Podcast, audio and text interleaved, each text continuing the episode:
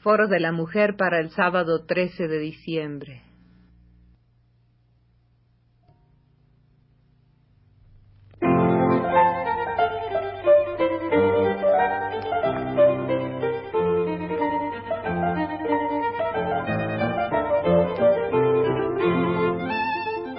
Foro de la Mujer.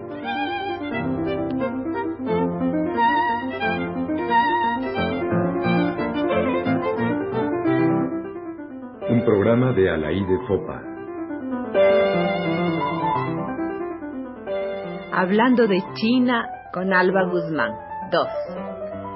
Reanudo hoy el diálogo con Alba Guzmán, que regresó de un viaje a China hace poco tiempo y que el sábado pasado nos estuvo contando muchas cosas de ese país maravilloso en sí mismo, donde se llevan a cabo experiencias tan importantes y particularmente importantes en lo que se refiere al mundo, a la vida, al futuro de la mujer.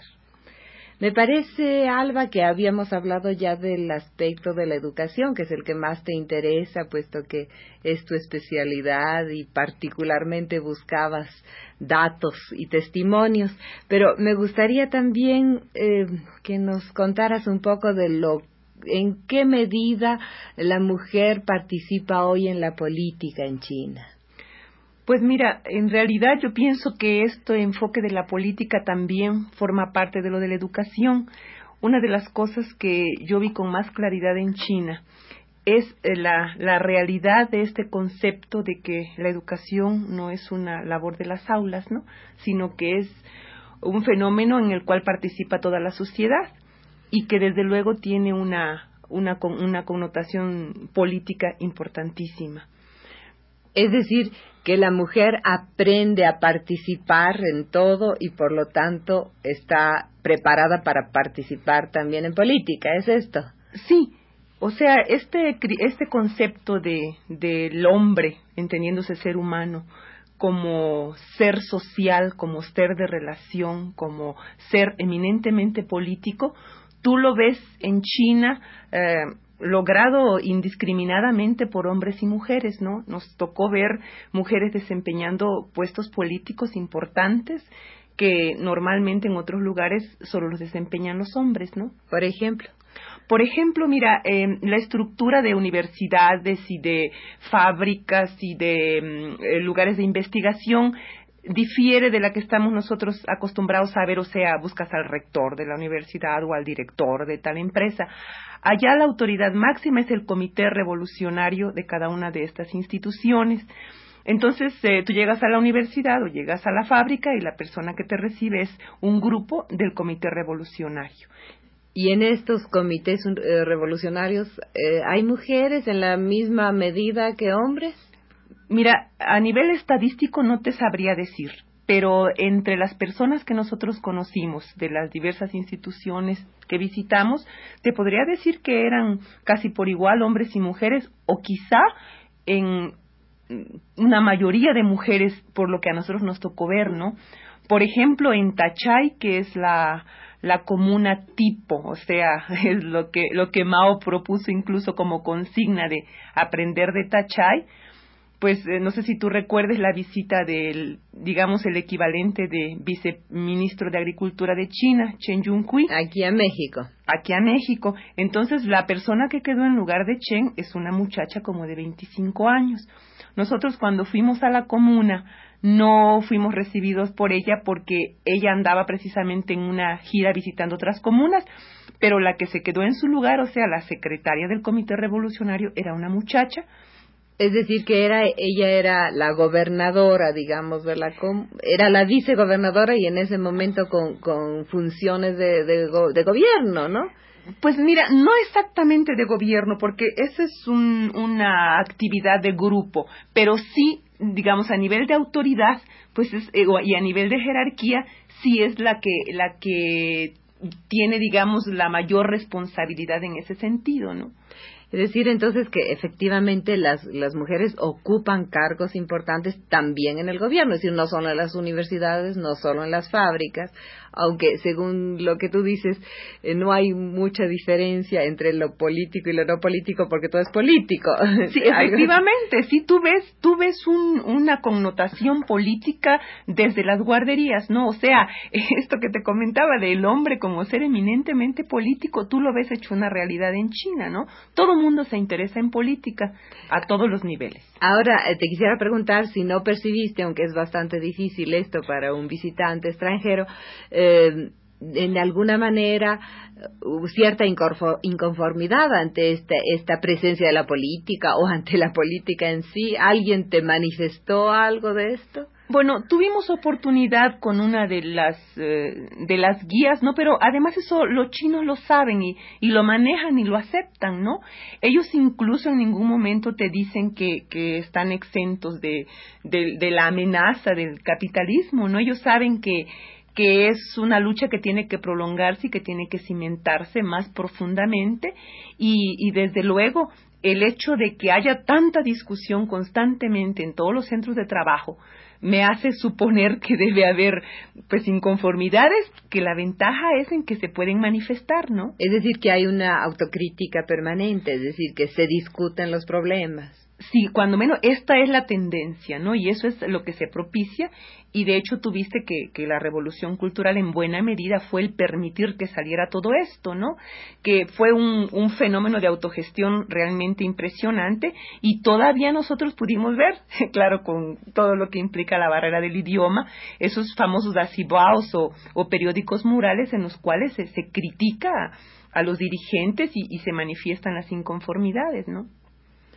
Y volviendo a nuestras mujeres, eh, ¿en qué otro ámbito o en qué otro tipo de actividades o, en qué tipo de actividades es donde hay más mujeres? Es decir, por ejemplo, en el arte, en la ciencia.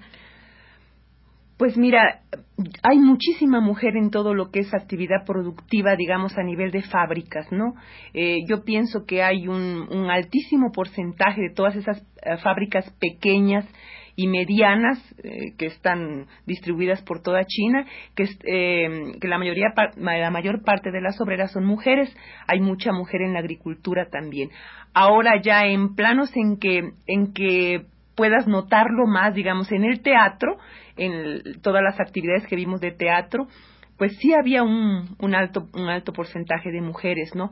Pero curiosamente en un espectáculo tan increíblemente bello y perfecto como son las marionetas que, tuvimos oportunidad de ver, que en realidad era impresionante porque veías marionetas jugando ping-pong y todo, ¿no? Entonces, de esa marioneta que se maneja de abajo hacia arriba, buena parte eran mujeres, ¿no? Las que los manejaban. Las que los manejaban, sí. Y bueno, una pregunta que desde el principio tenía presente. ¿Qué son las muchachas de hierro? Ah, mira, precisamente la chica esta que nos recibió en Tachay eh, había sido muchacha de hierro, ¿no? Entonces, estas chicas es como un alarde de fuerza y de resistencia, como dando un mentiz a la famosa fragilidad de la mujer, ¿no? Entonces eran chicas que después de toda su jornada agrícola ayudaban a la construcción de las viviendas y daban siempre un excedente de horas de trabajo. O sea, eran muchachas como que no se cansaban nunca, ¿no? En un plan de voluntaria. En un plan de voluntaria. Pues ahora eh, te haría la pregunta en cierto modo opuesta. Eh, ¿Siguen siendo coquetas las mujeres Yo pienso que aquí también tendríamos que, que ubicarnos en otro concepto de lo que es coquetería, ¿no? Quizá a la vista nuestra o a la vista de, de, de, los hombres nuestros no resultaran coquetas, ¿no? Porque no hay toda esta todo este estímulo de, de la sociedad de consumo, del arreglo y demás, pero por ejemplo, en el teatro tú las ves graciosísimas, ¿no? Y la, lo, chiquitas desde la guardería, las muchachas instruidas que llaman a las de que salen de la secundaria básica y del bachillerato que se van a las comunas a trabajar, tuvimos oportunidad de verlas actuando para nosotros, ¿no? Entonces son muy graciosas.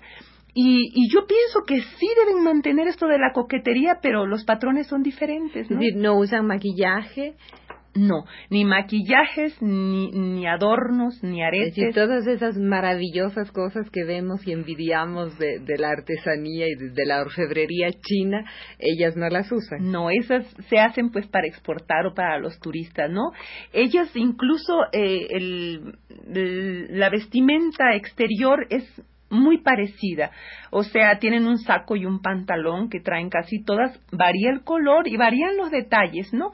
Quizá en eso podríamos ver esta eh, rasgos de coquetería que sea un poquito diferente el saquito. En todo caso no muy acentuada. No muy acentuada pero también hay que decir que no es el aspecto más importante. En, en por lo demás siguen teniendo atributos muy femeninos y practicando por ejemplo la enseñanza de, de las escuelas elementares me decías tú que está sobre todo en manos, sigue estando sobre todo en manos de mujeres. Sí, las guarderías y la primaria eh, eh, hay un predominio de mujeres, ¿no?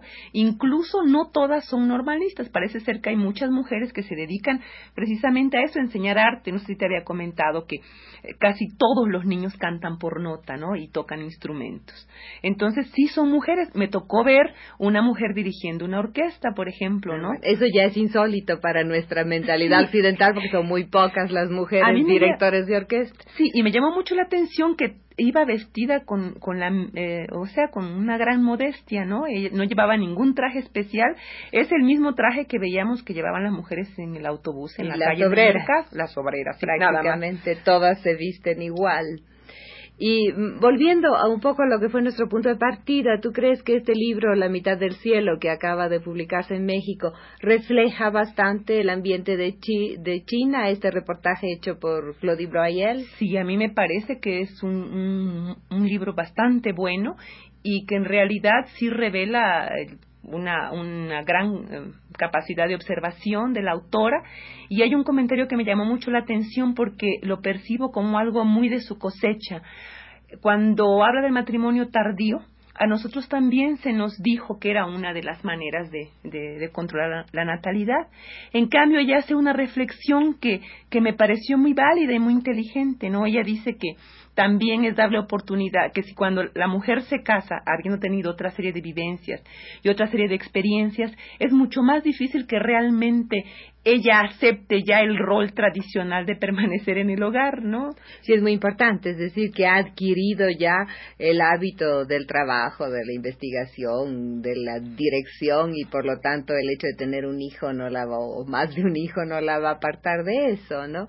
Por otra parte, eh, me decías también que la familia sí está consolidada, es decir, hay, hay una tendencia a pues afirmar los valores familiares, eh, contrariamente a lo que puede pensar la gente que cuando la mujer trabaja la familia se acaba. Sí, y ahí precisamente yo creo que ahí entra ah, el papel importantísimo que están jugando los hombres, ¿no? O sea, al hombre está aceptándose también como parte de esa familia, pero con una serie de responsabilidades de tipo doméstico y yo me imagino que estará empezando también a disfrutar todo lo que tiene de disfrutable y de placentero este tipo de actividades cuando no se convierte en algo así. En una condena. Claro, exactamente. o por lo menos en una actividad unilateral. Sí, entonces pienso que el hecho de que todo esto sea realmente compartido le ha dado una, una solidez mayor al, a, la familia, ¿no? Es decir, Alba, que tu impresión es muy positiva. Muy positiva, la idea. A mí me parece que realmente China eh, no sé si sea el único país, pero sí es un país que, que brinda al, al, visitante, a los amigos que van allá, todo una nueva manera de, de concebir la existencia, ¿no? Pues yo creo que ya no nos queda más tiempo sino el necesario para darte las gracias por toda esta información tan valiosa que has traído a Foro de la Mujer. Muchas gracias. Mucho gusto, Alay.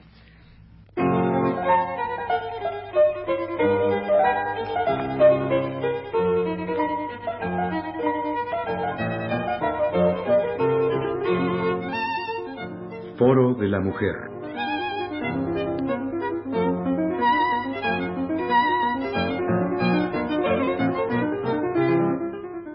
Programa de Alaí de Fopa.